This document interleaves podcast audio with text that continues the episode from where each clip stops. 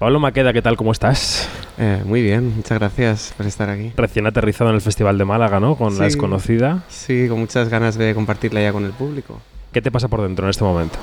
Pues una mezcla de emoción, de mm, pasión por, eh, por contar esta historia que me atrapó cuando, cuando vi la obra de Paco Becerra que vi que era una película y que ese ha sido un deseo de poder llevarla a la pantalla y ya poder estar a punto de a puntito de estrenar pues con mucha emoción.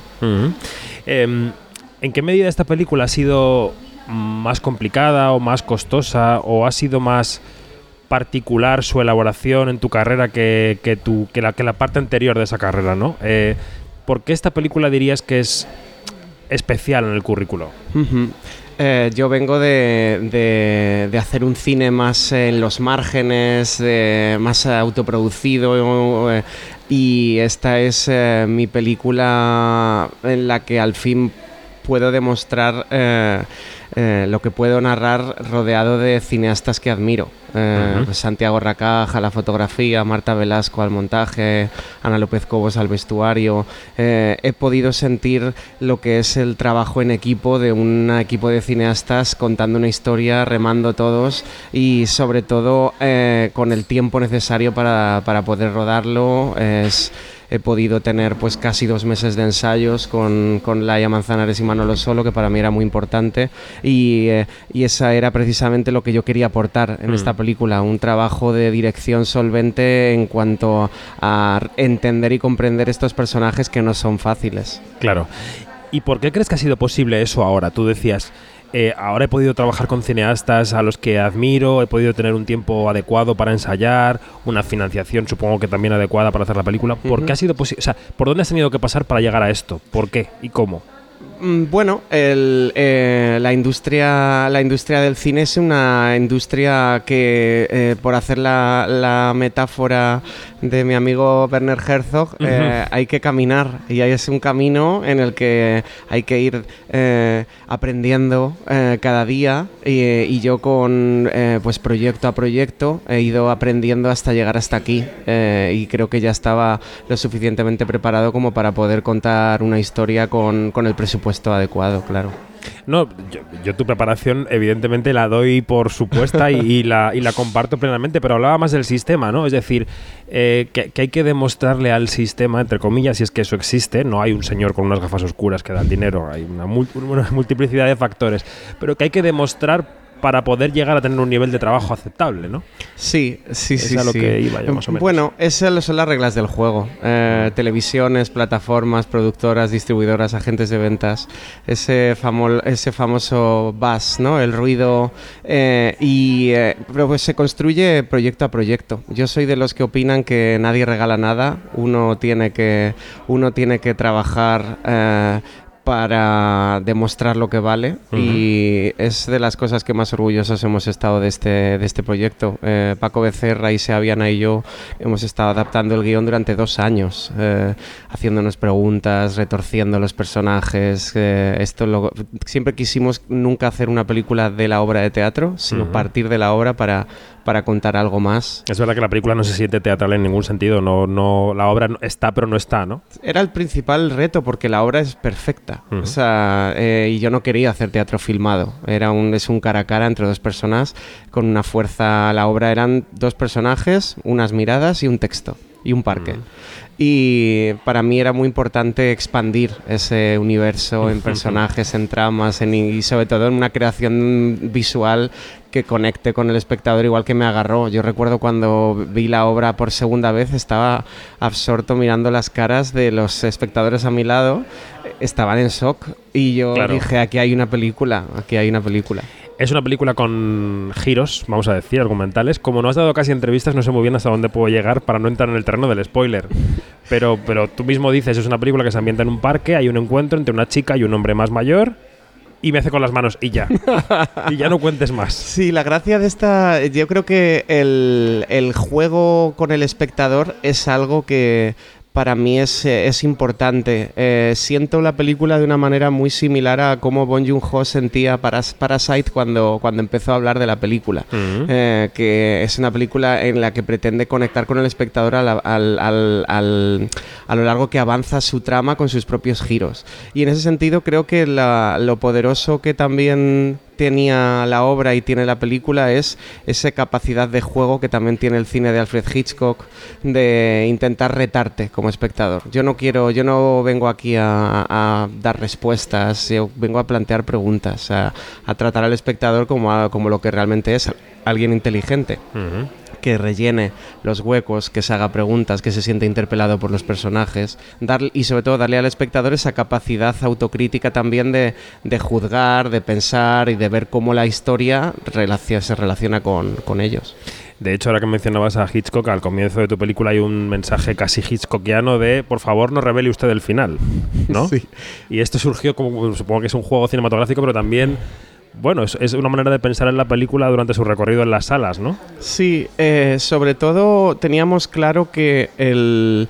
Mm, hay un género que a mí me apasiona, eh, que es el thriller psicológico, sobre todo de los 70 y 80, como aquellas películas, pues eh, La conversación, Friends Connection, eh, cómo iban conectando con nosotros de una manera muy retorcida. Y yo quería, yo siempre tuvimos claro que la película iba a encontrar su público, esos amantes del cine más retorcidos sobre la condición humana, sobre el lado oscuro, sobre todo y sobre todo sobre Internet, que es lo que a mí más me, me interesa a día de hoy, que es que Internet nos ha traído cosas muy buenas, nos ha hecho la vida muy fácil, pero eh, realmente Internet a día de hoy estamos más conectados que nunca, pero con relaciones vacías, superficiales. Internet es un campo salvaje para los para los agresores. Eh, vivimos en una sociedad en la que una niña de 15 años es una presa fácil para, para un acosador.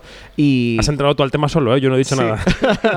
Has entrado tú solo. Sí, sí, sí, no, pero para nosotros era importante precisamente que el tener un rigor con el, con el tema y, mostrar un respeto, porque además a medida que íbamos avanzando, eh, adaptando la obra, íbamos viendo cómo la obra se iba, de Paco se iba representando en, pues, se representa en más de 15 países y cómo los casos de grooming iban, iban llenando las, eh, las páginas de, los, las portadas de los diarios.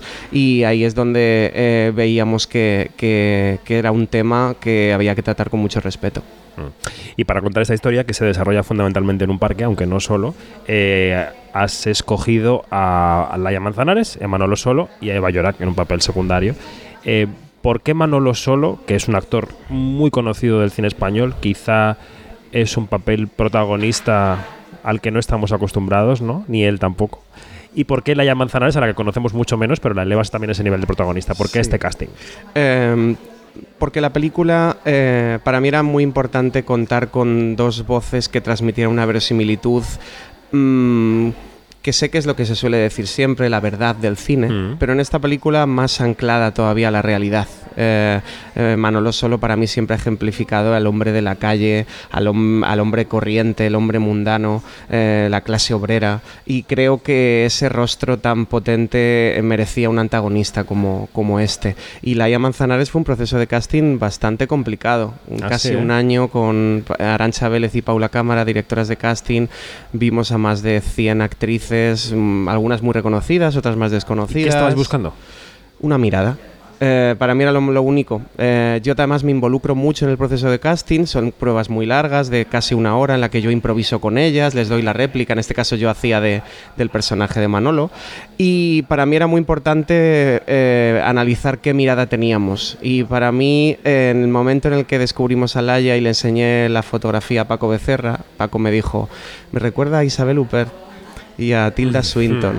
Y la pianista de Michael Haneke es una de las referencias para mí, ya no solo en La desconocida, sino para mí como cineasta, de lo que representa el influjo de contar una historia que te agarra y que no sabes por dónde cogerte.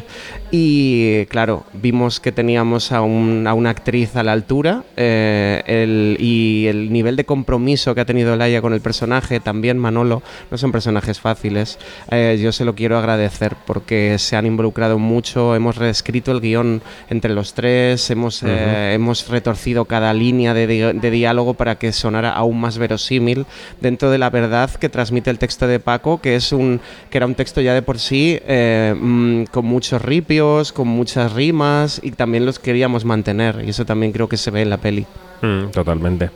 Bueno, la película em, pasa por Málaga en este mes de marzo, llegará a los cines en junio si no me equivoco, y llega a los cines en un contexto que tú conoces mejor que nadie, porque eres no solo cinéfilo, sino que eres, una, eres un miembro de la industria, eh, un contexto eh, todavía complicado para el cine en salas. Ayer mismo presentaban los, la Federación de Cines aquí en Málaga las cifras del año 22, las cifras van mejorando, pero un 40% de la gente que iba al cine en el 19 no ha vuelto desde después de la pandemia. ¿no? Em, ¿Qué, reflexión te supone esto? Porque tú eres un cineasta que hace cine para la pantalla grande, pero también eres una persona joven que vive en el mundo. Sí. Entonces, ¿en, qué contexto eh, sale la desconocida a la luz?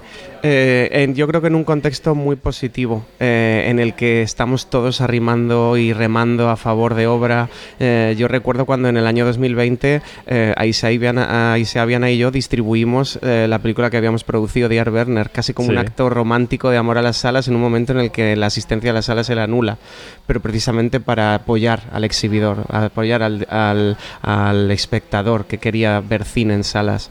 Y creo que a día de hoy es el, el mejor eh, el mejor momento para poder estrenar, eh, que la película llegue el 9 de junio a las salas, que a, ver qué tal es recibida por a ver, eh, aquí en Málaga, luego vamos a Barcelona, al Barcelona Film Fest, también estamos en sección oficial allí. Y creo como que estamos en un... Quiero ser muy positivo y lo veo como de una manera muy ilusionante. Creo que ha habido cineastas que han abierto un camino muy grande en el anterior, en el anterior año, que era un año muy complicado para, para estrenar, fueron muy valientes. Y creo que a día de hoy se van a recoger los frutos de todos aquellos valientes que han ido estrenando antes, en lugar de retrasar sus estrenos. ¿Qué tipo de, director eres con respecto a las películas que estrenas en salas? ¿Eres un director que se cuela en alguna sesión a ver cómo es el ambiente? Eh, ¿Intentas eh, aislarte porque una vez que está la película lanzada al mundo ya no es tuya y es de la gente? ¿Cómo te comportas con ella una vez pasado el estreno? Yo, eh, aquí sí que me sale el, el cinéfilo que llevo dentro. Yo voy al cine casi todos los días. ¿De tu vida? A la sala de cine, sí. Es un hábito que tengo desde que era adolescente y yo veo todo, absolutamente. Lo que me nutre, lo que no, lo que me gusta, lo que no. Yo intento empaparme, yo soy una esponja. Y cuando mis películas están en cartel, sí, hay veces que me, eh, que me cuelo. Me gusta ver las caras de, la, de los espectadores. Y también intento motivar muchos coloquios, encuentros con el público. Eh, y en La Desconocida vamos a hacerlo también, eh, porque además es una película que fomenta mucho debate y mucha reflexión. Pero sí, eh, mi relación con la sala es casi de hogar. yo soy amigo de los taquilleros, de, las, de, las de los limpiadores, las limpiadoras, de, y sobre todo es que siento el cine como, como parte de mi vida. Eh, pienso en películas, hablo en películas y sueño con películas. Puede parecer un poco aburrido, pero para mí es la manera que tengo de vivir. Sí, sí. No, estaba pensando en ese, en ese circuito de coloquios que estabas anunciando y es verdad que ahora es una manera de impulsar la distribución en salas, ¿no? El acompañar a la película con unos coloquios determinados, con el director, con los actores. Y estaba pensando, bueno, claro, no estamos haciendo ningún spoiler, pero la película es muy abierta y vas a tener que fajarte con el público en esos coloquios, ¿lo sabes, no? Sí, sí, sí, sí. Yo lo disfruto mucho, me encanta, la verdad. Me, una de las cosas que más envidia me da de la, de la industria musical es precisamente los encuentros que tienes con los conciertos. Tú puedes ver los rostros de las personas. El cine no. El cine se basa su magia en la inmersión. Y, de hecho es una de las razones por las que yo hago cine. Ese momento en el cual yo estoy en la sala y me olvido de que soy yo y soy esa persona que está viviendo en una, en una caravana en mitad del desierto en, mm. Missouri. Eh, y precisamente cuando sales de ese, de ese momento se vuelve a encender la sala eh, y puedes tener la oportunidad de poder charlar y conversar con los espectadores. A mí precisamente hay, en los coloquios hay, hay muchos directores como que no, no les gustan a las que no haya preguntas, sino te voy a contar mi opinión, claro para eso estamos aquí. Es, me parece una joya que me cuentes qué te ha parecido encima tan a puerta fría como ahora mismo, que acabamos de encender las, claro. las luces. Sí, sí. Oye, y para ser una persona que disfruta, que disfruta tanto de las películas en sala, que vas mucho al cine, que, eres muy aficionado, del proceso de hacerlo, desde la concepción de la idea, desde que se te enciende la bombilla viendo una obra de teatro hasta que eso, sueltas la película para un estreno, ¿cuál es la parte del proceso que más disfrutas? La parte del proceso que más disfruto es la dirección de actores. Sí, eh, es lo que mm, a ver, la escritura me, me interesa, me apasiona, la creación de imágenes, eh, todo el proceso de, de casting eh, me involucro mucho, pero sobre todo el estar con mis actores ensayando, creando dinámicas de, de juego para poder llegar. Yo no- ruedo muy poquitas tomas, Así, ¿eh? dos, tres, no hago mucho más. Sí, ¿Pero porque ensayas mucho antes? Sí. Y eh, creo mucha libertad, no ensayo con texto, eh, ensayo con dinámicas parecidas, me gusta llegar lo más, eh, lo más virgen posible al rodaje.